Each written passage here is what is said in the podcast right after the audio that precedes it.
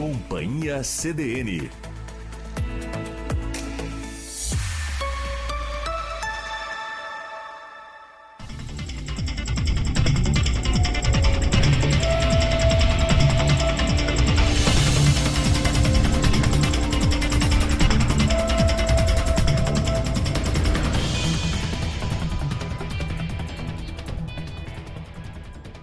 Carla Torres. Boa tarde, ouvinte da Rádio CDN. Começa agora o programa Companhia CDN, jornalismo ao vivo no seu fim de semana. Eu sou a jornalista Carla Torres, na técnica Marcelo Cabala, e nós vamos juntos com você até às 17h30.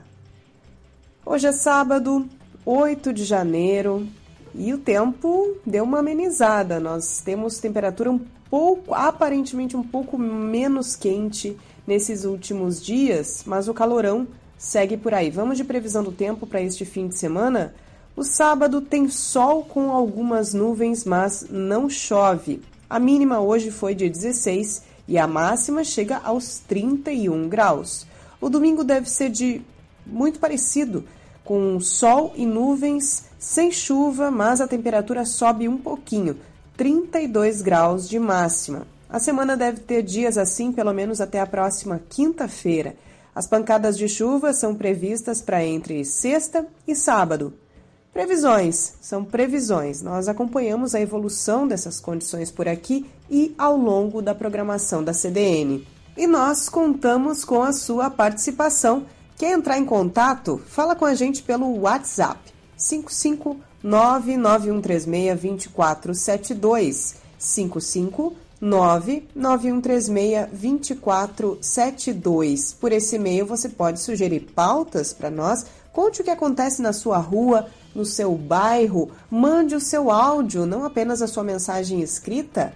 Mande seu áudio, porque tem ouvinte que aparece por aqui no programa mandando áudios curtinhos de até um minuto. E neste fim de semana não temos transmissão pela TV Diário, canal do Diário no YouTube e nem pelo Facebook, mas você nos acompanha pelo 93.5 FM, pelo player da rádio em diariosm.com.br ou bay.net.br. E por falar nisso, já baixou o aplicativo Grupo Diário na Play Store?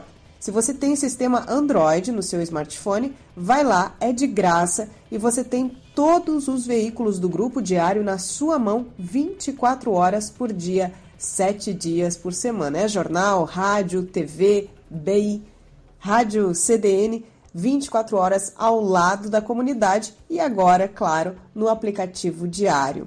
E vamos a alguns destaques do Companhia CDN de hoje.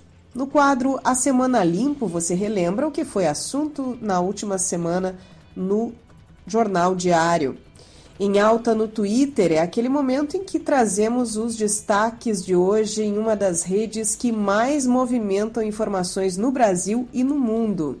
Programe-se no sofá é um dos últimos quadros do programa, porque eu vou embora mas quero que você siga em boa companhia. E para quem gosta de curtir aí o fim de semana no conforto de casa, vai ter sugestão do que ouvir e assistir, seja na TV, nas redes sociais ou nos serviços de streaming como Netflix e Spotify.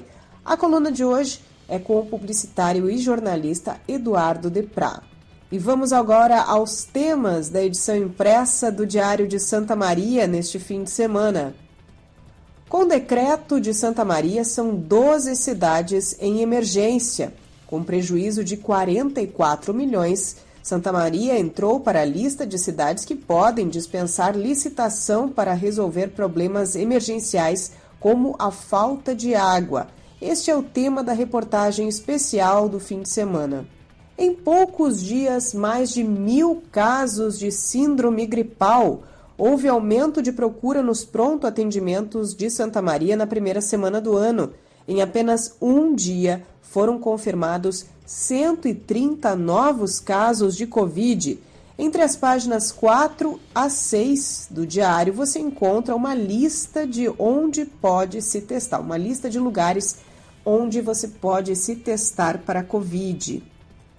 Jaqueline Silveira nos fala sobre os pré-candidatos a governo do estado em um cenário indefinido. Denise Olim traz as novas regras para a geração de energia solar que prevêem taxas. Maurício Araújo, mais detalhes sobre as obras na perimetral que devem começar este ano. Na revista Mix, uma retrospectiva com os destaques da cultura em Santa Maria em 2021. No especial Destinos, encartado no diário deste fim de semana, aproveite o melhor daqui Acompanhe as opções em passeios, gastronomia e hospedagem para quem quer aproveitar as férias sem ir muito longe. E vamos passar a semana limpo? Então vamos acompanhar o que foi destaque na edição impressa do Diário de Santa Maria de segunda a sexta-feira. Na segunda-feira, a principal notícia da edição foi que, dos oito balneários, só quatro têm salva-vidas. Na terça, a principal manchete do diário foi Saúde investiga se surto de diarreia teve origem na água. Na quarta, o destaque para a estiagem. Seca já deixou mais de duas mil famílias sem água na região. Quinta, principal manchete foi sobre Covid. Covid causou 56 mortes por mês ao longo de 2021. E atenção, essa média é quatro vezes mais alta do que em 2020. Na sexta-feira, manchete principal foi sobre a procura dos exames de Covid. Procura aumentou de 20 para 150 por dia. Esses os destaques das edições impressas de diário de segunda a sexta-feira. E com o aumento de diagnósticos da Covid, todas as regiões recebem aviso do governo estadual. Região de Santa Maria teve aumento de registros em quase 150%. O governador Eduardo Leite se manifestou sobre a emissão dos avisos e alertas. O Rogério Kerber amplia essa informação. A alta de casos da Covid-19 fez o governo estadual emitir avisos para todas as 21 regiões Covid do Rio Grande do Sul. Na região de Santa Maria, o aumento de casos em relação à semana anterior é de 143,5%. A variação a nível estadual é de 128,2%. Antes do encerramento de 2021, o Estado havia completado um mês sem emissão de avisos ou alertas, conforme o modelo 3As de monitoramento da pandemia. O governador Eduardo Leite reforçou que a tendência é de alta de casos, o que já vem acontecendo em outros países. Isso faz com que a gente precise redobrar os cuidados. Nós estamos observando ao redor do mundo um aumento de casos de internações, países como a França, Espanha, Portugal, Estados Unidos, na Alemanha. Por exemplo, na França, que já imunizou 73% da população, o país atingiu ontem, 3 de janeiro, uma média diária de 2.477 novos casos para cada um milhão de habitantes. Esse valor é 174% maior que o pico anterior de casos confirmados que aconteceu lá em novembro de 2020. A preocupação também está relacionada ao período de veraneio e férias de grande parte da população, com o aumento da circulação de pessoas no Rio Grande do Sul e fora do estado e também do país. É o momento de redobrarmos as atenções. O aumento nos óbitos, aumento esse que é mais tímido quando comparado com os picos anteriores, também vem se apresentando em alguns países. É, no mesmo caso da França, a média diária por milhão de habitantes subiu de 0,4 no final de outubro para 2,78 óbitos em 3 de janeiro de 2022, agora recentemente.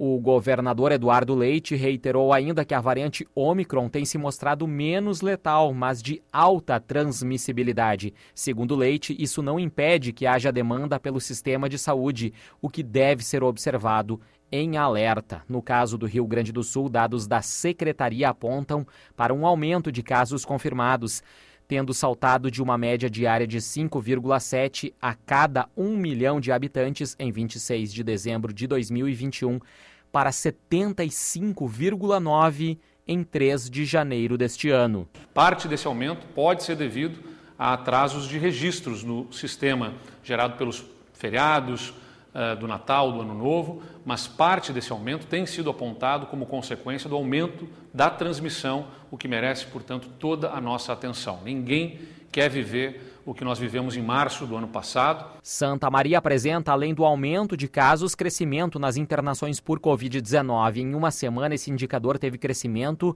de 133,3%, conforme o boletim de monitoramento do Estado. Ainda assim, as hospitalizações se mantêm reduzidas em relação aos patamares mais críticos da pandemia entre março e abril de 2021. O painel da Secretaria Estadual da Saúde apontava 18 pacientes confirmados ou com suspeita para a Covid na região nesta terça-feira. A cidade tem ainda 19 casos suspeitos da Omicron. Todos seguem em monitoramento e com quadros estáveis. Para a CDN, Rogério Kerber. E o resultado da consulta pública realizada pelo Ministério da Saúde sobre a vacinação em crianças de 5 a 11 anos de idade mostrou que a maioria se manifestou contrária à necessidade de apresentar prescrição médica para vacinação, mas também não concordou com a obrigatoriedade da imunização. É também com o Rogério Kerber que sabemos mais sobre este assunto. A secretária extraordinária de enfrentamento à Covid do Ministério da Saúde, Rosane Leite de Melo, informou que a pasta apresentará hoje um documento com o posicionamento a respeito da vacinação de crianças e adolescentes. Disponível por 11 dias, a consulta pública colocou em discussão a inclusão de crianças no Plano Nacional de Operacionalização da Vacinação contra a Covid-19.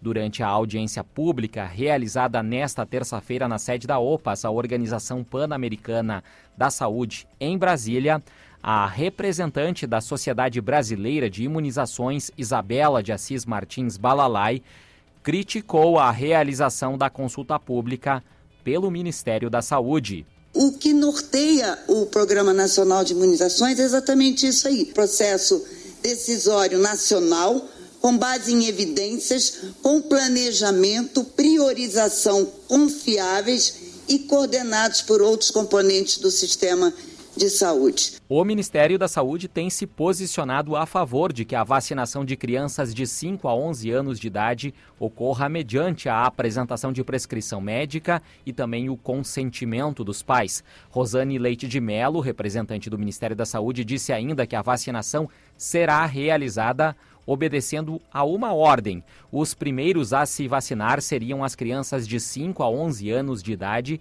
com deficiência permanente ou comorbidades e crianças que vivam em lar com pessoas em alto risco para a evolução grave da Covid-19. Na sequência, se vacinam as crianças sem comorbidades.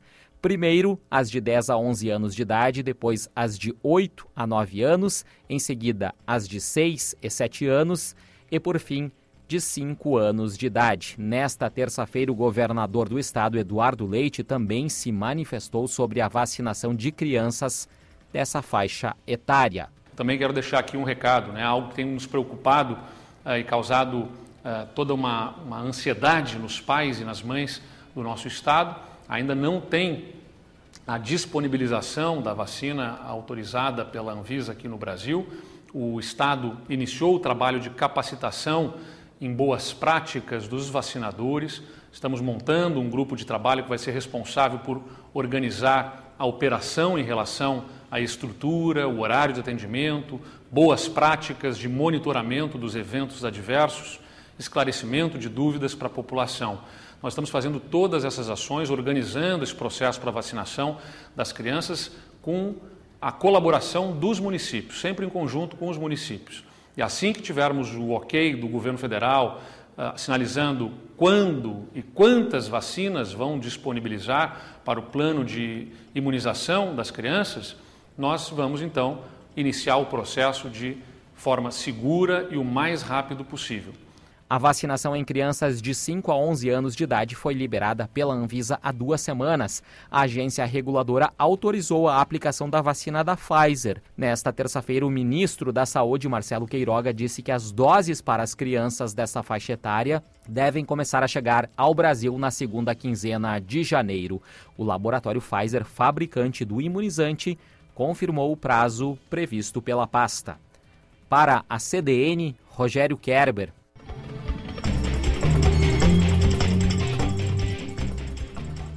Em função dos casos da variante Ômicron confirmados em Santa Maria, o médico epidemiologista do município, Marcos Lobato, comenta sobre o estado de saúde dessas pessoas e relembra os cuidados e a importância da vacinação. Pela técnica de PCR são 18 casos e 16 casos tiveram sequenciamento comprovado.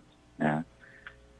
E são casos uh, recentes, né, de pessoas que ainda estão a maioria está sintomática. Elas são espalhadas pela cidade, a maioria das, das uh, pessoas se contaminaram aqui ou em viagens próximas. Uh, tem casos que a gente ainda está investigando, né?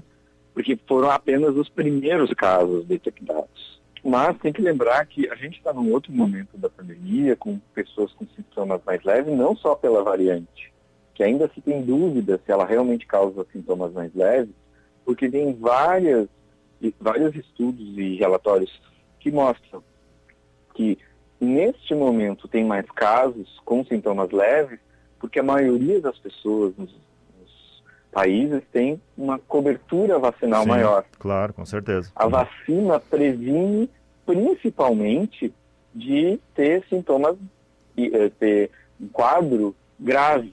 Ela é muito melhor para evitar internação hospitalar e óbito do que é para evitar infecção leve.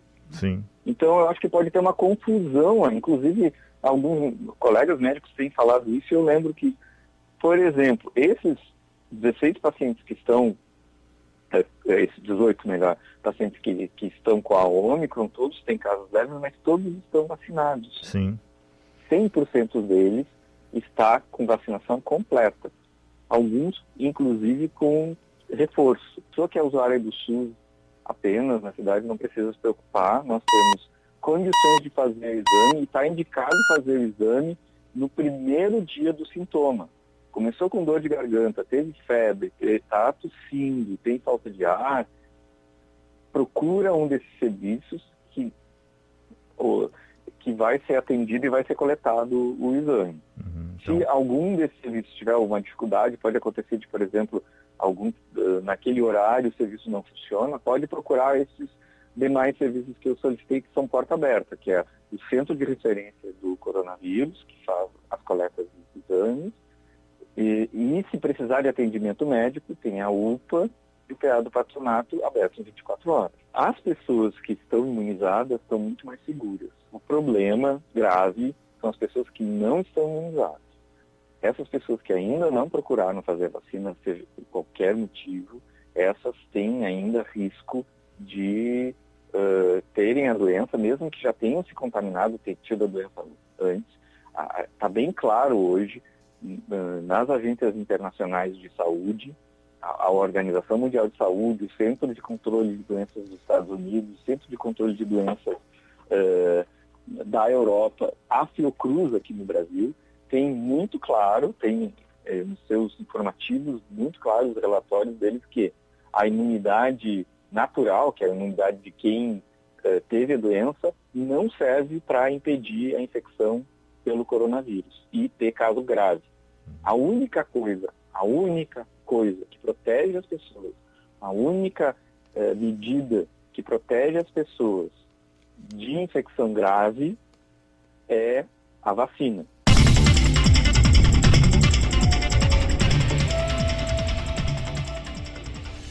E a redução de 30% para 25% na alíquota de ICMS sobre a gasolina começa a surtir efeito em Santa Maria, mas a redução total de cerca de 40 centavos por litro deve levar mais alguns dias para ser repassada por inteiro aos consumidores. Quem nos traz mais detalhes é o jornalista Denise Olim. Apesar de o governo do estado informar que haverá uma redução de 44 centavos de real de ICMS na gasolina, uma distribuidora de Santa Maria informou que a tendência é que a redução seja de 40 centavos por litro aqui em Santa Maria. O motivo é que há outros fatores que compõem o preço da gasolina, como o etanol anidro, que é adicionado ao combustível. 27% da gasolina é composta por esse álcool feito da cana-de-açúcar.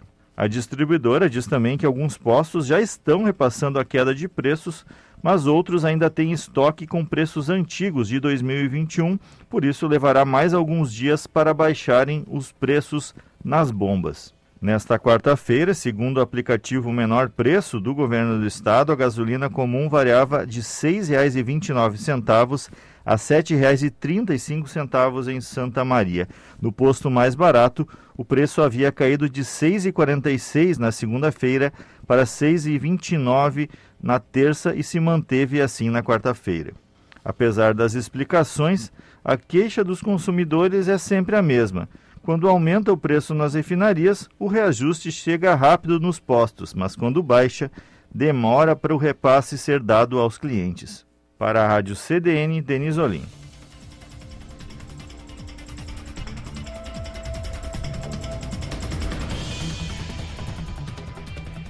Os primeiros meses do ano são marcados pela busca por materiais escolares, produtos que vão pesar mais no bolso do consumidor neste ano, assim como as mensalidades das escolas, que devem ficar mais caras, de acordo com a pesquisa de sindicato estadual.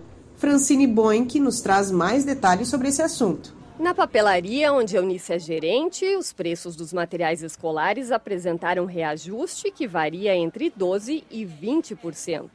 Dentre os itens, os cadernos lideram esses acréscimos, seguidos por canetinhas e lápis de cor. Devido a várias situações né, que ocorreu na pandemia, falta de matéria-prima, existiu um reajuste sim. Esse reajuste a gente tenta fazer com que ele não seja tão acentuado para o consumidor. Como nós fizemos parte de uma rede, a gente consegue barganhar mais com o fornecedor. Conseguimos preços melhores. Conforme a Associação Brasileira de Fabricantes e Importadores de Artigos Escolares, no país, os preços do material escolar devem ficar entre 15% e 30% mais caros em relação a 2021. Aumentos que fazem com que consumidores como a Daiane passem a pesquisar ainda mais. A gente vai pesquisar mais, né? Porque a gente sabe que teve esses aumentos e nós também não tivemos o aumento, né? É, durante este, este tempo. E para que a filha Isabelle também possa fazer suas escolhas, a aposta da Daiane é na conversa com a estudante. A gente entra em negociação, né? Não dá para ir pela marca também, todos os produtos, porque são mais caros. Então a gente compra um pouquinho, é aquilo que está mais acessível no preço e vamos negociando. Além do material, que também deve ter um reajuste no valor, é a mensalidade escolar. De acordo com o levantamento feito pelo Sindicato do Ensino Privado do Rio Grande do Sul, o SINEP, o acréscimo deve ser de, em média, 9,8%. Para que se chegasse a esse índice, foram consultados 114 educandários. Ainda de acordo com o Sinep, o percentual está abaixo dos custos das instituições de ensino, que calcula um aumento de 11,6% nos gastos para a oferta dos serviços. Apenas 31,8% dos colégios não tiveram redução de matrículas entre 2020 e 2021.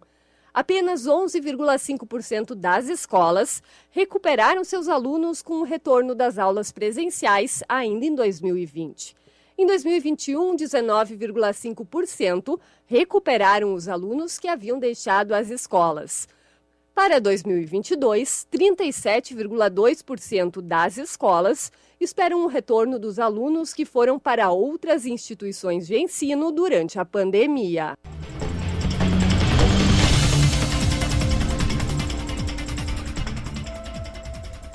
E um dos problemas de Santa Maria é a reprodução sem controle de cães e gatos. Na tentativa de atender o que o poder público não atende, multiplicaram-se também os grupos de apoio com voluntários para abrigar, tratar e encaminhar esses animais para adoção. Mas parece que o enfrentamento deste problema vai ganhar o reforço do poder público em 2022. O edital do processo licitatório para contratar a empresa responsável pelos serviços de castração de cães e gatos da cidade está aberto. O serviço também deve incluir a testagem para casos de leishmaniose e quem nos explica mais sobre o serviço, quem ele vai atender e como vai funcionar é Rogério Kerber. O serviço vai funcionar assim conforme nos explica o superintendente de bem-estar animal do município, o médico veterinário Alexandre Caetano. São castrações de fêmeas, é, felinas e caninas, mais precisamente a retirada de ovário, né, ovariectomia. Em alguns casos também ovário histerectomia, que é a retirada de ovário e útero, né. E a gente escolheu as fêmeas em função da, dos grandes problemas que elas apresentam reprodutivos, né, muito mais do que os machos. Né, apresentam aí tumores de mama, é, infecções uterinas. Então, por isso a gente está dando uma preferência para as fêmeas neste momento. Na sequência, serão castrados também os animais machos. A estimativa é que 86 cirurgias sejam feitas por mês. Caso o serviço funcione durante todo o ano, a previsão é que mais de mil animais sejam castrados a partir do início das atividades. A Prefeitura deve oferecer a estrutura do castramóvel para as cirurgias e a empresa contratada entra com o material e a mão de obra para realizar os procedimentos. O secretário do Meio Ambiente, Guilherme Rocha, falou sobre a importância da castração e explicou como vai funcionar na prática o mapeamento e a realização do serviço. Inicialmente, quem, quem tiver é, cadastrado em, algum programa social, no CAD único, já terá esse, essa possibilidade. E, a, e, como é uma estrutura móvel e itinerante, as equipes, é, tanto da Secretaria quanto do vencedor do certame, percorrerão várias zonas né, da cidade, em conjunto com as ONGs, e uma vez identificadas essas necessidades, essas pessoas serão atendidas. O regulamento de como vai se dar essa, essa relação e essas saídas itinerantes, isso vai ser definido ainda com, com pormenoridade a partir do vencedor da licitação, onde será feito inclusive um regulamento de como serão essas comunicações, coordenações e tratativos. As clínicas e hospitais veterinários interessados na prestação do serviço podem enviar as propostas a partir do dia 17 de janeiro. O contrato com a empresa terá duração de um ano. Alexandre Caetano adianta que o serviço do castramóvel será destinado a famílias de baixa renda. A gente vai fazer essas castrações para aquelas pessoas que comprovarem que são de baixa renda, né? que têm o cartão único social, mas principalmente através das ONGs, né? As ONGs é que vão nos trazer esses animais e, e a comprovação de que essas, esses proprietários realmente estão em situação de vulnerabilidade. Todo animal castrado também será identificado com um microchip. A previsão é de que o castramóvel comece a operar a partir do mês de março deste ano. Para a CDN, Rogério Kerber.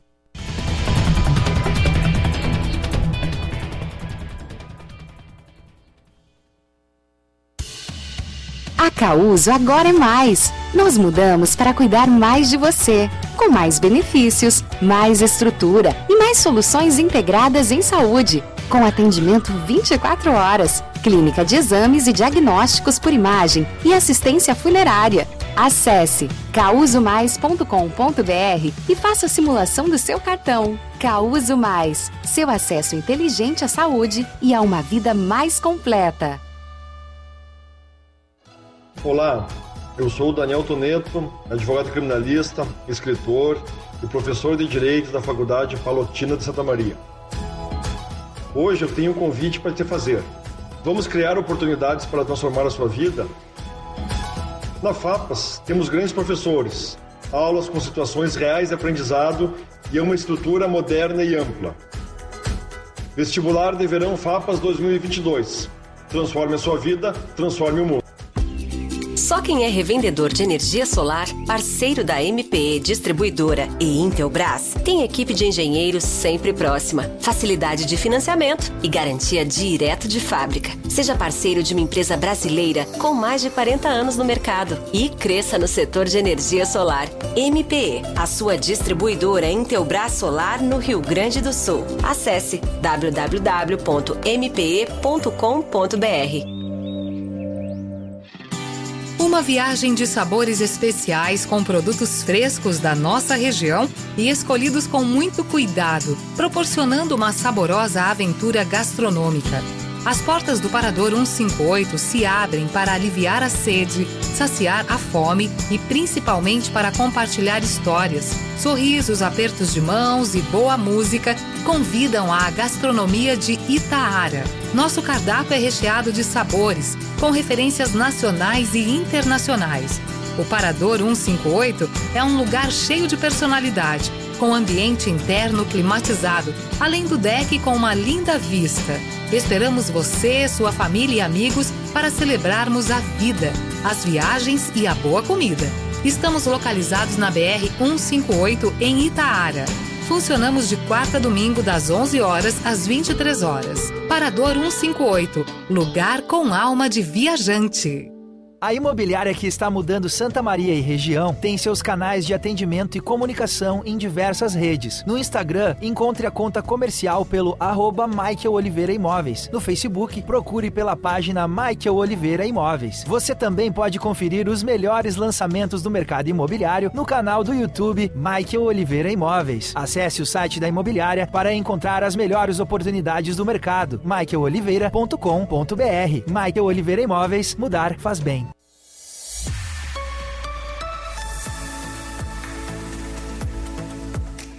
Companhia CDN.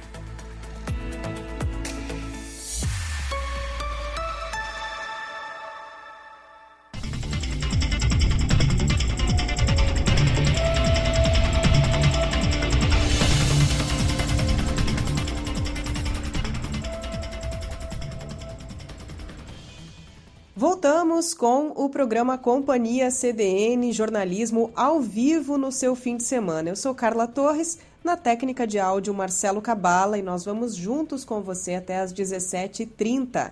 Hoje, sábado, 8 de janeiro de 2022. E o fim de 2021 marcou uma realização cultural de peso na cidade e foi tudo online. O primeiro prêmio Maria Cult reuniu artistas da cidade em categorias nas áreas de artes cênicas, visuais, artes audiovisuais, dança e literatura, além, claro, da música. O público pôde votar pelo perfil do Maria Cult até o dia 31 de dezembro. O Companhia CDN recebe os jornalistas Paola Saldanha e David Pazato, que são fundadores da Maria Cult, e eles nos contam sobre essa primeira edição. Boa tarde, gente. Conte como foi essa experiência, o primeiro prêmio Maria Cult. O prêmio ele já é uma ideia antiga, né? Nasceu junto com a Maria. Então, quando a gente criou o projeto, o prêmio ele já fazia parte dos planos. Ele é uma das ações que a gente tinha em mente para realizar como uma forma de divulgar, de valorizar as produções e os artistas independentes aqui de Santa Maria. E em 2021 a gente viu a possibilidade de fazer isso acontecer, de colocar essa ação em prática porque já tinha se passado mais de um ano de atuação da Maria Cult, a gente já tinha uma base de, de conteúdo, de publicações, de público também. Então, acho que a identidade da, da Maria assim, já estava muito, muito clara, né? Acho que as pessoas já conseguiam entender muito bem qual era a nossa proposta, qual era a missão da Maria. Então, a partir de 2021, a gente começou a construir esse projeto que foi se intensificando agora nos últimos meses, nas últimas semanas. Foi um trabalho de muita dedicação, muito suor, muito amor também. E acho que, primeiramente, é uma sensação de satisfação. Depois de todo esse período né, de, de, de muita loucura, muita loucura, construção da lista, pensar na campanha, em cada detalhe, é, buscar por apoio, buscar por patrocínio. É, é, foi um, um, desafio, um desafio. Fazer esse projeto independente sair do papel é, não foi fácil. Não foi fácil. Então, primeiro é essa sensação, sabe? Conseguimos, conseguimos. Então, uma satisfação enorme, uma realização imensa poder colocar o prêmio no ar. E na sequência, é, ver a, a mobilização, a movimentação, o quanto essa iniciativa ela foi abraçada, nossa, foi, foi incrível, incrível. A gente estava é, conversando ainda esses dias que a ficha tá caindo, né? A gente ainda, a gente ainda está processando tudo que, que vem acontecendo nos últimos dias, desde que a gente lançou a campanha no dia 16 de dezembro até agora. Então, já se passou o período de votação, a cerimônia que aconteceu na quinta, agora tem a entrega dos troféus no domingo. E durante esse período a gente vem recebendo um, um, um retorno assim incrível, incrível dos artistas, dos produtores, né, do público também em geral. E isso só só reforça que a gente está no caminho certo, que a gente está realizando aquilo que a gente se propôs desde o começo na Maria Cult, a missão da Maria Cult, que é divulgar, que é valorizar, que é celebrar o que é produzido aqui em Santa Maria, valorizar a cultura local, especialmente a cena independente. Então esse prêmio ele ele é muito muito simbólico, ele é muito simbólico. E quais foram as categorias? Para essa primeira edição do Prêmio da Maria Cult, nós listamos alguns segmentos culturais e decidimos então premiar artistas nas áreas das artes cênicas, nas artes visuais, no audiovisual, na dança, literatura e música. E a partir disso, então, nós começamos a pensar quais seriam né, as possíveis categorias que a gente poderia explorar. Em todas elas, nós colocamos a categoria de artista destaque, nas artes visuais, além do artista destaque, nós também tivemos a categoria de exposição. Já nas artes cênicas e na dança, né, se repetiu a categoria de melhor espetáculo e também da companhia destaque. Na literatura, o público pôde escolher entre o escritor ou a escritora destaque, além do melhor livro de 2021. No audiovisual, a gente teve as categorias de curta-metragem, longa-metragem e série. Já a música foi o segmento que a gente conseguiu explorar, né, mais explorar nessa primeira edição. Além da categoria de artista destaque, o público também pôde votar nas categorias de álbum, música destaque, videoclipe e banda. Nós também criamos uma categoria especial, que foi a revelação artística, onde concorreram cinco artistas de diferentes segmentos. E a ideia dessa categoria, ela surge para que a gente né, pudesse mostrar e reconhecer o trabalho dos novos artistas que surgem a todo momento aqui na cidade. Então, ao todo, foram contemplados seis segmentos culturais em 19 categorias, totalizando 85 indicações. E cada categoria teve entre 3 e 5 indicados. Então, foi muito trabalho né, produzido em 2021 que o público pôde conhecer a partir do prêmio da Maria Cult, mas para chegar a essas escolhas uh, foi extremamente difícil. Né? Foi muito trabalho, como eu disse, muito trabalho independente, bom realizado em Santa Maria nesse período. Então foi extremamente difícil a gente chegar a essas categorias e principalmente quem seriam os indicados. E como foi a participação da votação popular? Vocês têm dados, números? feedbacks de toda, toda essa galera que votou? O anúncio do prêmio foi feito no dia 15 de dezembro, né, um post em que a gente conta a novidade. É, no dia 16 começou a divulgação da lista dos indicados em cada categoria. E no dia 16 mesmo, no finalzinho do dia, nós abrimos a votação. E a gente estava na torcida, né? Tomara que as pessoas gostem da ideia, apoiem a iniciativa, né, que elas curtam. E durante esses 15 dias em que a votação teve no ar, ela superou todas as nossas expectativas. Né? Nós registramos mais de 34 mil votos né? entre dia 16 de dezembro e 31 de dezembro. E além dessa marca numérica muito grande, muito grande, né, para essa ação, essa ação independente, tem um projeto independente, o, o que a gente recebeu de, de relatos, comentários, né, mensagens da, das pessoas, dos artistas, dos produtores, do público em geral, né, e a mobilização que a gente viu também acontecer, cada um nas suas na sua rede, divulgando, compartilhando, é, falando sobre. É, foi, foi incrível, foi incrível. Eu acho que é, todo esse momento do, do, do prêmio, ele representa muito a força da, da, da, cultura independente e também mostra o quanto esse setor ele precisa ser cada vez mais reconhecido e, e valorizado. Né? Precisa cada vez mais de, de espaços é, que, que divulguem, que mostrem né? o quanto a gente tem uma potência enorme em Santa Maria, o quanto a gente tem artistas, grupos, produções, obras incríveis, incríveis. E agora aquele momento, né, mais esperado. Quem são os vencedores em cada categoria?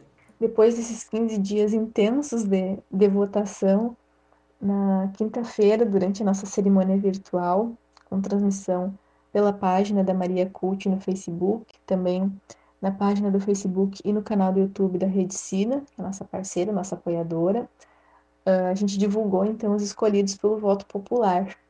E abrindo a cerimônia no segmento de artes cênicas, a Juliette Castaldello foi o primeiro nome escolhido pelo público como artista de destaque, com 25,7% dos votos. A Juliette ela é atriz, ela é iluminadora, diretora e ela é integrante da companhia Teatro Por Que Não. Né? E na sequência, ainda nas artes cênicas, a companhia escolhida foi a Teatro Por Que Não, com 38,5% dos votos. O, esse grupo, né, o Teatro Por Que Não, ele é independente, formado por sete atores e diretores, e está em atuação em Santa Maria desde 2010. Então, são mais de, de 10 anos né, trabalhando com espetáculos, com cursos, com eventos. E finalizando as artes cênicas, a gente teve o espetáculo circular como mais votado, com 34% dos votos. Ele foi apresentado pelo Amigo de Bruxa, né, e foi, ele foi transmitido pelo CC Palco Online, pelo projeto da, da UFSM. E nessa performance, a Camila e a Natália, que fazem parte da, da Umbigo, elas resgataram as memórias afetivas relacionadas a um brinquedo que é bem conhecido, bem popular, que atravessa gerações, que é o, que é o bambolê. Então, essa performance, ela inclusive está disponível, né? Se o pessoal buscar acessar pelo, pelo canal da, da UFSM, da TV Campus, vai encontrar o espetáculo circular das meninas da Umbigo de Bruxa. Entrando na, nas artes visuais, no segmento de artes visuais, a gente teve uma dobradinha da Thais Oliveira, porque ela foi a mais votada do público, levou o troféu na categoria Artista Destaque, com 40,1%, e também recebeu o prêmio na categoria Exposição, com aproximações, visualidades afro-brasileiras, com 35,2% dos votos. A Thais ela é mestranda em artes visuais pela UFSM e nas produções dela ela se concentra em gravuras e pinturas e na, na pesquisa ela aborda aproximações à cultura afro-brasileira. E na exposição ela apresentou imagens que, que navegam entre a documentação da história e também a realidade da ficção, com, com obras que seguem nessa linha de, de pesquisa dela. E, e, essa mostra é uma mostra individual. A Thais ela propôs uma tensão entre o afro e o brasileiro, com a problematização da noção de autenticidade como identidade. Então, é um trabalho muito interessante da Thais e ela levou os dois troféus no segmento de artes visuais. No audiovisual, abrindo o segmento na categoria de curta-metragem, a produção Esporas foi a mais votada pelo público, com 42,3%. E essa obra, ela trata de uma videodança criada pelos bailarinos Elder Machado e Gustavo Dornelles, e traz um, um tema que é muito pertinente, porque aborda a manutenção das masculinidades no contexto da cultura tradicional gaúcha. Então, um trabalho também é, muito interessante, também está disponível né, online. O pessoal pode buscar no YouTube e também no perfil da Esporas, nas redes sociais. É, ainda no audiovisual, na categoria de longa-metragem, o documentário Companhia de Retalhos 25 anos recebeu 47,6% dos votos e levou o nosso sétimo troféu. Essa produção ela é da própria companhia Retalhos e ela celebra a trajetória da companhia desde o nascimento, em 95 até os dias de hoje, e ela é contada, ela é narrada pelos artistas que já que já fizeram parte da Retalhos. Então, é um trabalho também muito muito bonito, muito sensível da companhia Retalhos. E finalizando o segmento de audiovisual na categoria de série, com 41,7% dos votos. A escolhida pelo público foi Watermelon Diaries, a quarta temporada, e ela tem direção e roteiro assinados pelo Gelton Quadros. E a quarta temporada ela abordou a convivência de um grupo de cinco amigos que estão dividindo o mesmo espaço, né? Eles estão morando todos em uma república durante a pandemia. Então, durante a quarta temporada, a produção ela apresenta as situações que acontecem dentro desse contexto caótico, né? Então é muito é muito legal, é muito engraçado essa a série, essa temporada também está disponível, só o pessoal procurar é, no canal do YouTube da Watermelon, também eles disponibilizaram os EPs é, nas suas redes sociais, então é só buscar que o pessoal vai, vai encontrar. Abrindo o segmento da dança, a artista escolhida pelo público foi a Karen Tolentino, com 31,8% dos votos. Lembrando que essa categoria aí foi a que mais recebeu votos durante esses 15 dias aí que a gente deixou liberado para o pessoal escolher né, os destaques de Santa Maria em 2021. A Karen ela é bailarina, passista, educadora física, doutoranda em educação pela FSM e todo o seu trabalho é direcionado para o samba, a dança afro-brasileira, a mulher e a estética negra. Já a companhia de dança que venceu o primeiro prêmio Maria Cult foi o grupo Integração e Arte, com 33,5% dos votos. O grupo Integração e Arte ele é parte do programa de extensão em dança da Faculdade Metodista Centenário. Já o espetáculo que se destacou em 2021, segundo o público, foi o Sozinho, um lamento, uma espera do Helder Machado, com 35,1% dos votos.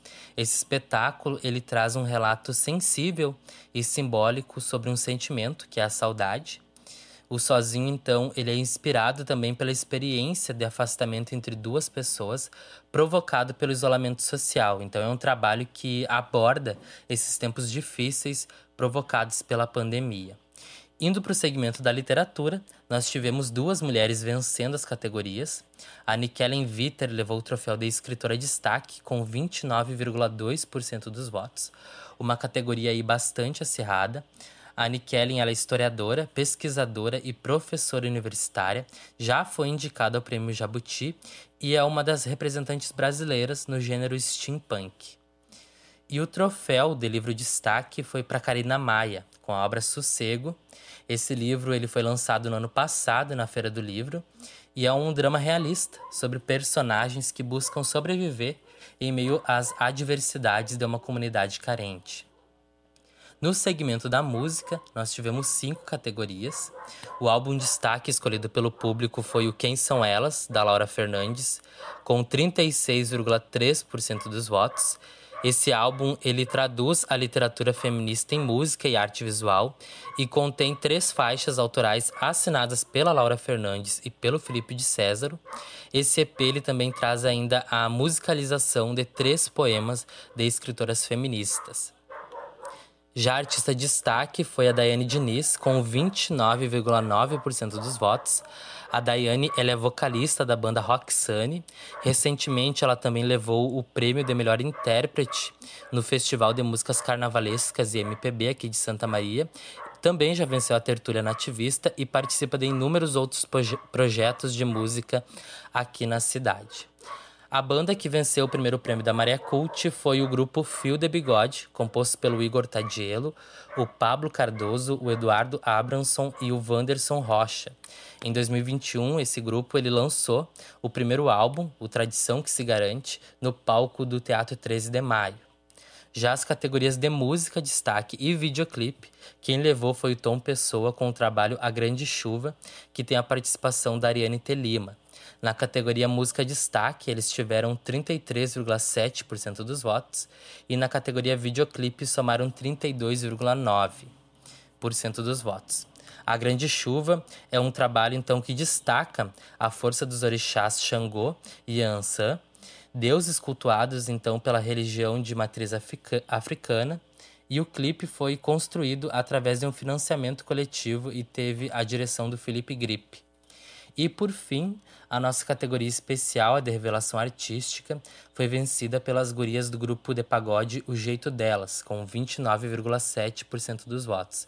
Também foi uma categoria acirrada, mas a Andressa Menezes, a Ina Bianchini, a Tassi Nunes e a Tainá Alves levaram o troféu do primeiro prêmio Maria Cult na categoria Revelação Artística. E nós temos uma próxima edição em vista. Quando vai ser? Vai ter outro foco? Vai ser algo temático, a gente fica fica curioso, né? Depois desse, desse primeiro sucesso aí no primeiro prêmio. Nesse domingo a gente faz a entrega dos troféus no Old School Pub às 19 horas e depois a gente pretende descansar alguns dias porque foi muito trabalho nesses últimos dois meses principalmente desde a construção das categorias as escolhas dos indicados a divulgação a votação e também o anúncio dos vencedores mas ainda esse mês, né, nós já vamos começar a planejar a segunda edição com ainda mais categorias.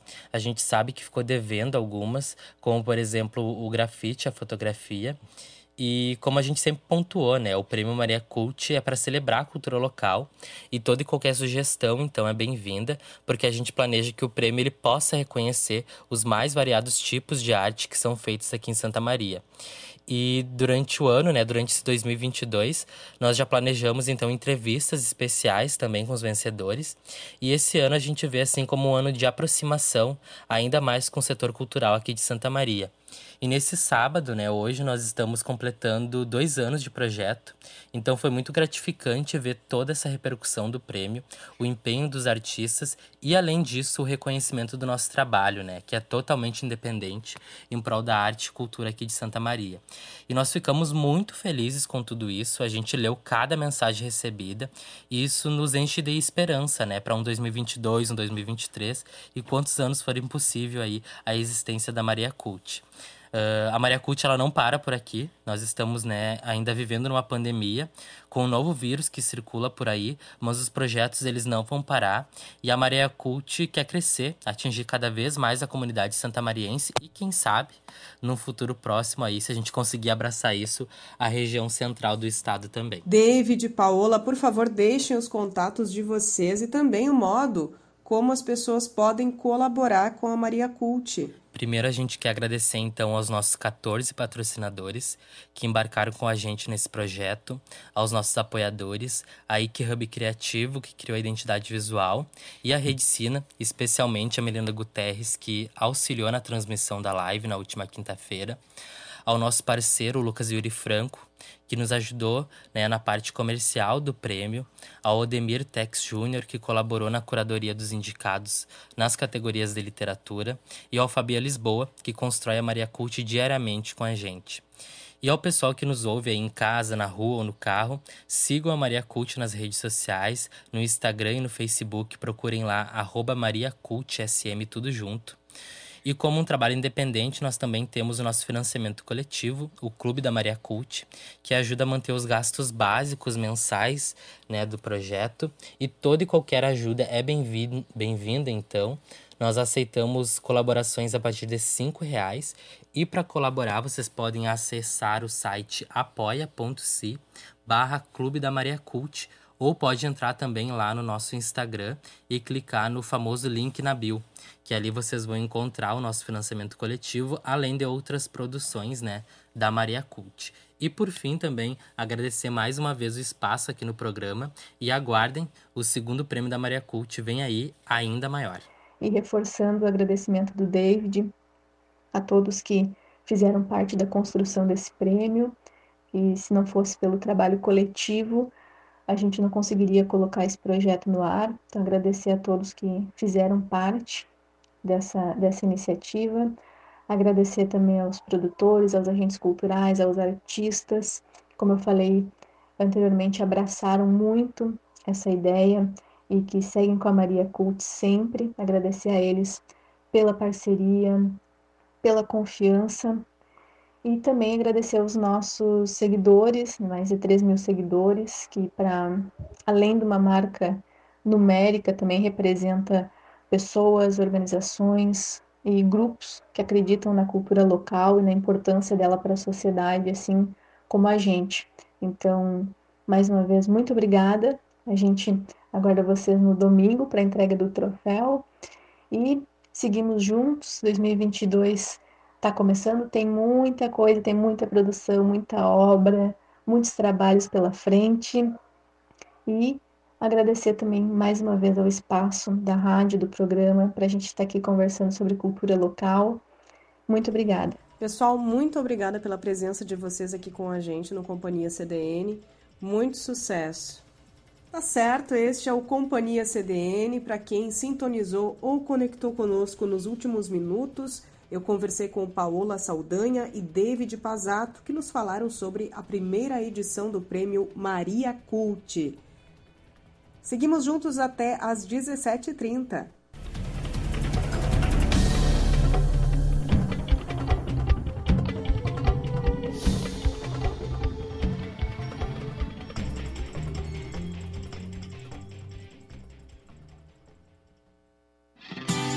Uma viagem de sabores especiais com produtos frescos da nossa região e escolhidos com muito cuidado, proporcionando uma saborosa aventura gastronômica. As portas do Parador 158 se abrem para aliviar a sede, saciar a fome e principalmente para compartilhar histórias. Sorrisos, apertos de mãos e boa música convidam à gastronomia de Itaara. Nosso cardápio é recheado de sabores, com referências nacionais e internacionais. O Parador 158 é um lugar cheio de personalidade, com ambiente interno climatizado, além do deck com uma linda vista. Esperamos você, sua família e amigos para celebrarmos a vida, as viagens e a boa comida. Estamos localizados na BR 158 em Itaara. Funcionamos de quarta a domingo das 11 horas às 23 horas. Parador 158, lugar com alma de viajante.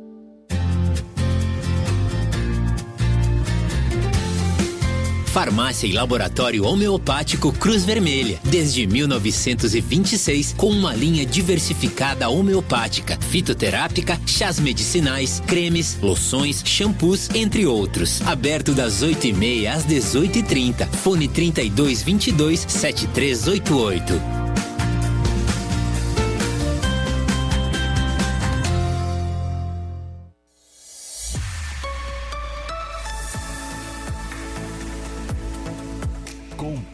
CDN.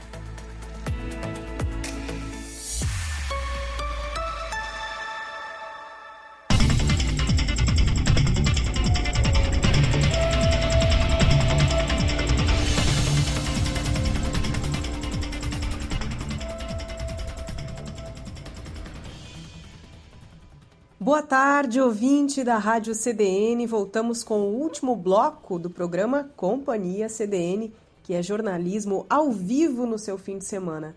Eu sou a jornalista Carla Torres, na técnica de áudio Marcelo Cabala, e nós vamos juntos com vocês até às 17h30.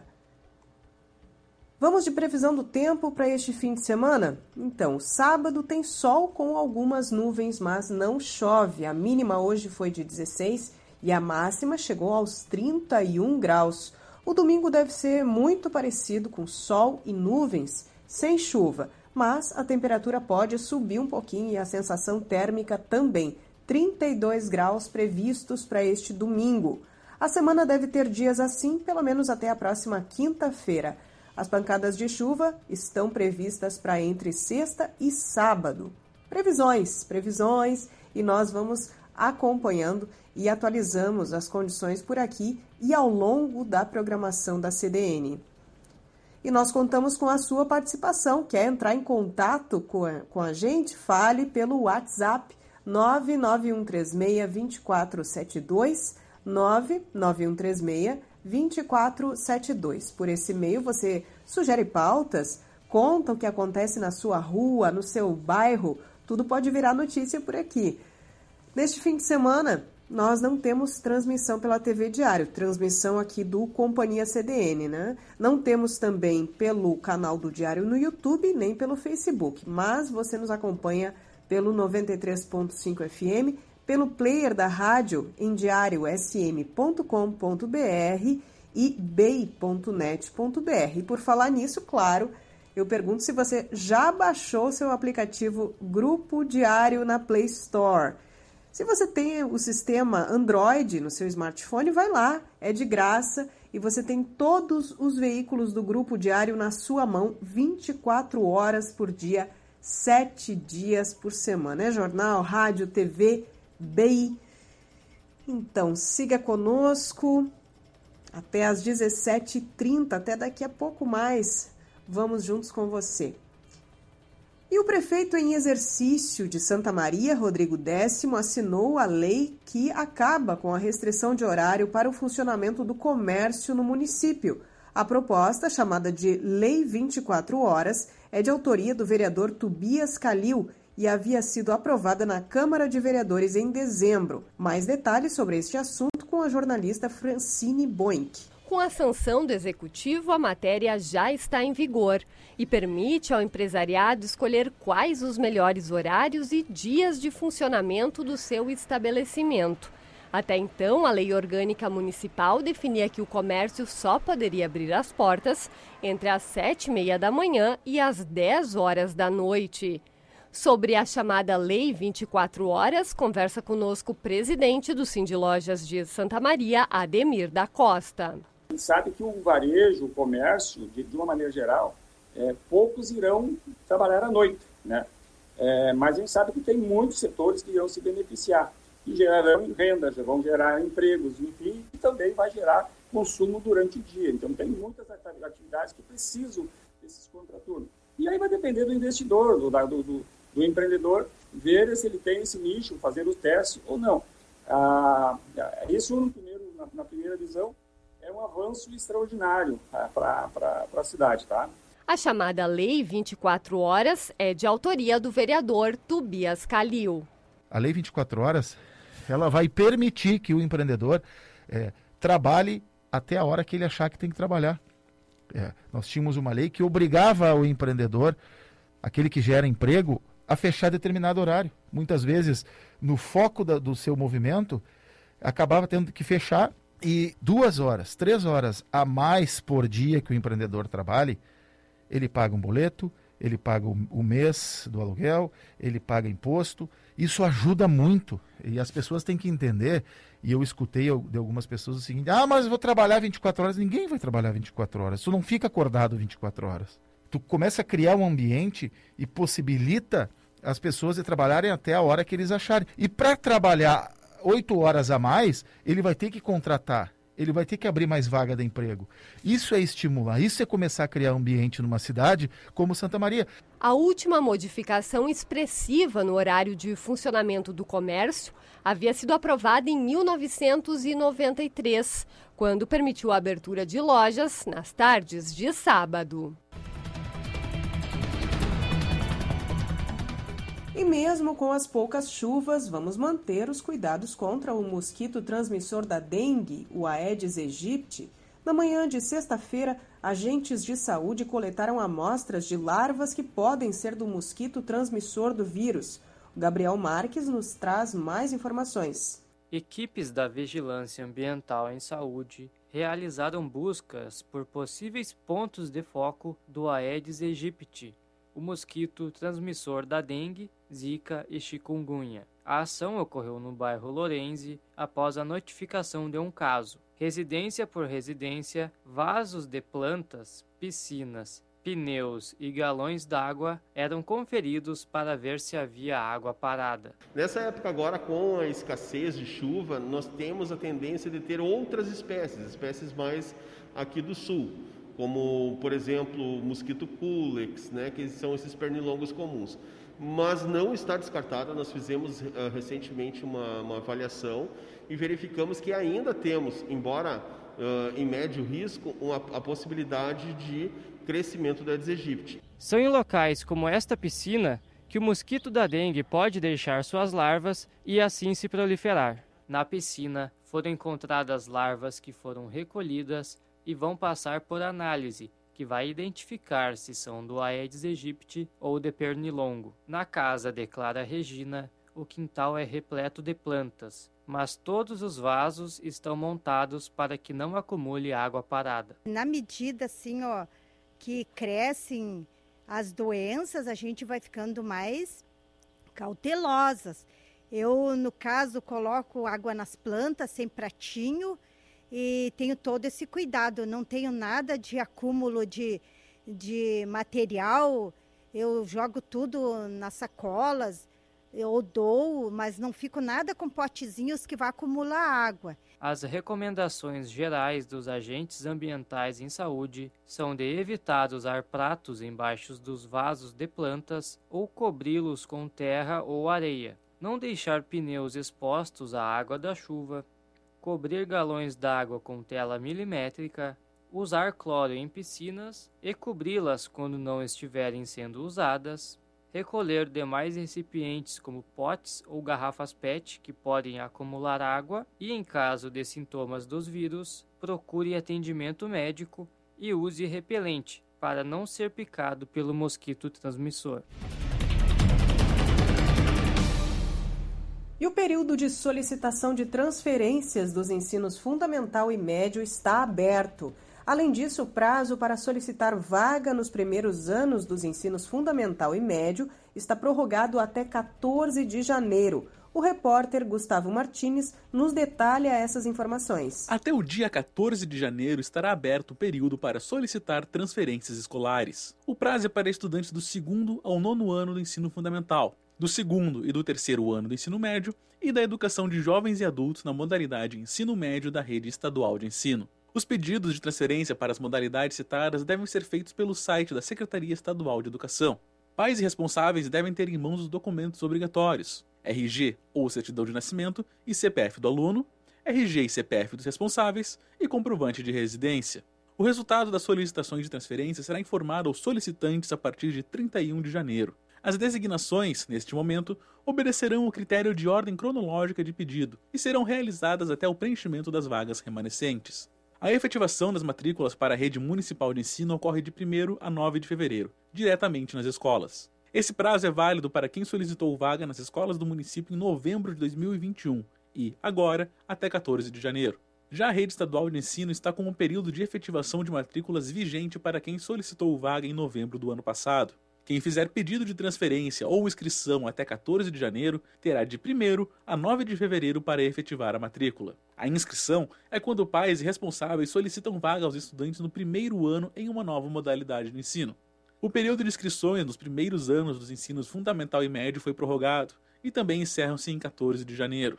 Os pedidos devem ser feitos pelo site da Secretaria Estadual de Educação, no link Chamada Pública Escolar. Dúvidas sobre as solicitações de transferência nas três modalidades de ensino ou sobre o ingresso no primeiro ano dos ensinos fundamental e médio podem ser sanadas com a central de matrícula pelos telefones 55 3219 3338 e 55 3217 7058 ou pelo WhatsApp 55 98178 2053.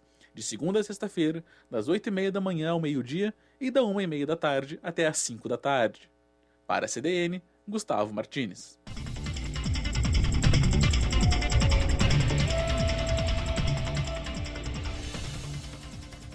E um condomínio no centro de Santa Maria infestado por morcegos. Claudiane Weber nos conta o que se passa por lá. Um condomínio no centro de Santa Maria está infestado por morcegos. São pelo menos 200 animais que fizeram morada no poço de luz. O local sempre teve a presença de alguns dos animais silvestres, mas nas últimas semanas a situação se agravou. Em um dos apartamentos que dá acesso ao poço, o cheiro dos animais é forte e incomoda os moradores. De acordo com eles, diferentes órgãos foram acionados, como Prefeitura, Secretaria de Meio Ambiente, Bombeiros e Vigilância Sanitária. Segundo eles, os órgãos acionados nada fizeram e a Vigilância Sanitária apenas coletou amostras para ver se os morcegos poderiam transmitir doenças, mas não os removeram. Quem nos traz o relato é a moradora Carolina Ferreira. Já foram nos bombeiros, acho que até já fizeram BO. E no fim eles estão lá expostos, né? Porque isso aí o poço dá direto na cozinha da minha mãe, então o cheiro dentro da casa tá horrível. Enfim, é, é só essa. É, tem uma empresa até agora que a gente conseguiu contato, mas daí só sábado eles podem fazer remoção. Mas assim, isso é um problema de saúde pública, né? Não deveria ter que ser uma empresa privada para remover. Em entrevista à CDN, o secretário de Meio Ambiente, Guilherme Lu da Rocha, falou que a responsabilidade nestes casos é do morador em retirar os animais. Ainda segundo o chefe da pasta, a maioria dos morcegos não são hematófagos, aqueles que transmitem raiva, portanto não oferecem riscos. Como os morcegos são animais silvestres, não é permitido matá-los, o que é classificado como crime inafiançável, por meio de assessoria, a Secretaria de Meio Ambiente ressaltou que não tem como prestar esse tipo de serviço, porque a manutenção do imóvel é uma responsabilidade do proprietário e a captura e realocação dos morcegos é tecnicamente inviável. A recomendação da pasta é fechar as aberturas das residências que possam servir de entrada e abrigo para esses animais, iluminar o local o máximo possível para depois afugentá-los. Em casos de morcegos em edificações, há empresas especializadas na retirada dos animais. Com a colaboração de Gabriel Marques, para a CDN, Claudiane Weber. E depois desse problemão dos morcegos, vamos lá para uma partida amistosa e beneficente. Esporte aqui no Companhia CDN. Neste domingo, essa partida vai reunir personalidades do esporte na cidade e os detalhes nós temos com o jornalista Gilson Alves. O Marítimo de Santa Maria realiza neste domingo, no campo do Cerrito, um evento beneficente que irá contar com a presença de nomes ilustres do futebol santamariense e estadual. Para o jogo principal, previsto para as 10 horas da manhã, estão confirmados os árbitros Anderson Daronco e Rodrigo Crivellaro, além dos ex-atletas profissionais Robson Centurião, Thiago Duarte, Gustavo Papa, Irã e também o Meia Chiquinho, do Inter SM. A entrada no evento é um quilo de alimento não perecível, que será distribuído em pontos de situação de vulnerabilidade em diversos bairros da cidade. O jogo principal contará com atletas das equipes do Estrela, categoria 55 anos, que disputa as competições da AFUVESMA, Associação de Futebol de Veteranos de Santa Maria, e do Grêmio Esportivo Margaridense de Santa Margarida do Sul. Na preliminar, haverá um confronto entre as escolinhas Sub-10 e Sub-12 do Marítimo e do Grêmio de Santa Maria. À tarde, ainda está previsto um amistoso entre as equipes Sub-17 do Marítimo, campeã da Copa Safergues, e o time principal da equipe de Santa Margarida do Sul. Em meio a toda a programação, haverá um almoço com o custo de 20 reais, mediante reserva pelo telefone código 55 999 31 82 65. Falar com Daniel Neves, coordenador do Marítimo em Santa Maria. Para CDN, Gilson Alves.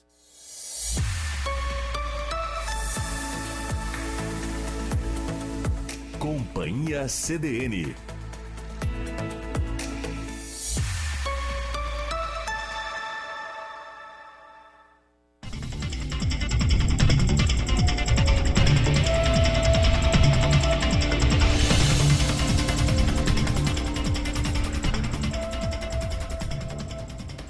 E chegamos ao fim do Companhia CDN neste sábado.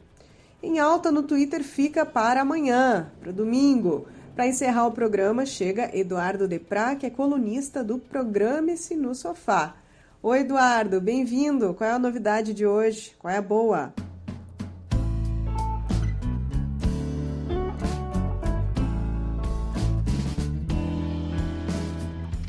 Oi, gente, tudo bem? Espero que sim.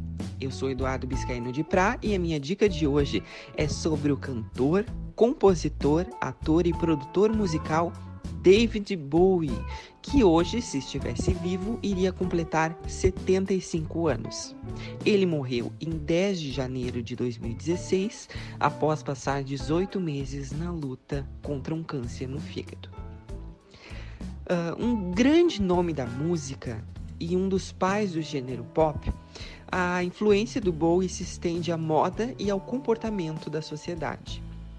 E ele faz jus à fama de camaleão do rock, já que passou ao longo da carreira por vários estilos, como o folk, rock, jazz experimental, soul e até o disco music. Era como se a cada trabalho ele encarnasse um novo personagem. E Zig Stardust, do início dos anos 70, talvez tenha sido o mais celebrado deles. Embora até hoje a obra dele uh, dê, dê margem para várias interpretações, a mensagem de David Bowie sempre foi clara: seja quem você quiser ser. E para cada fase da carreira, ele exibia um visual diferente, quase sempre andrógeno. E isso em uma época em que ser gay na Inglaterra ainda era considerado crime. Mas o Bowie não não cutucava a sociedade apenas com o visual dele. Uma das músicas mais icônicas, Heroes, lançada em 1977, faz crítica à Guerra Fria entre a Rússia e os Estados Unidos e fala sobre um casal apaixonado que se encontrava perto de um muro, enquanto o mundo inteiro estava uh, em guerra ao redor deles. Uma espécie de Romeu e Julieta do século XX. E uma clara referência ao Muro de Berlim, não foi à toa que o Ministério das Relações Exteriores da Alemanha, ao saber que o artista havia falecido, publicou em uma rede social: Obrigado por ter ajudado a fazer o muro cair. Ele fez várias parcerias ao longo da carreira com artistas como John Lennon, Iggy Pop, Mick Jagger e até o Queen. Com esse último, ele lançou o clássico Under Pressure, que teve uma das concepções mais tumultuadas da história do rock. Tanto que chegou a preocupar os produtores. E falando em rock, a revista Rolling Stone selecionou cinco álbuns do Bowie para a lista deles de 500 melhores de todos os tempos. Ah, ele também se aventurou como ator entre os títulos que ele participou estão a terceira temporada da série Twin Peaks e o gótico Fome de Viver, de 1983, filme em que ele dividiu a cena com a Catherine Deneuve e a Susan Sarandon. Ao longo de toda a carreira, foram 25 participações, participações como ator em filmes e séries e 25 álbuns de estúdio. O último, Black Star, foi lançado no dia 8 de janeiro, no dia exatamente em que ele completou 69 anos. Bowie morreu dois dias depois. Mas a obra dele continua viva, tanto que ela foi comprada no início desse ano pela Warner Music por uma bagatela de 250 milhões de dólares quase um bilhão e meio de reais, cifra que não chega nem perto do legado artístico e cultural que esse grande nome nos deixou. A minha dica de hoje, então, foi para conhecer um pouco mais sobre o David Bowie, cantor, compositor, ator e produtor musical. A obra dele está disponível completa no Spotify e na Deezer, e ainda tem videoclipes e alguns filmes dos quais ele participou disponíveis para aluguel no YouTube, para assistir a hora que quiser. Muito obrigado, então. Essa foi a minha dica da semana. Até!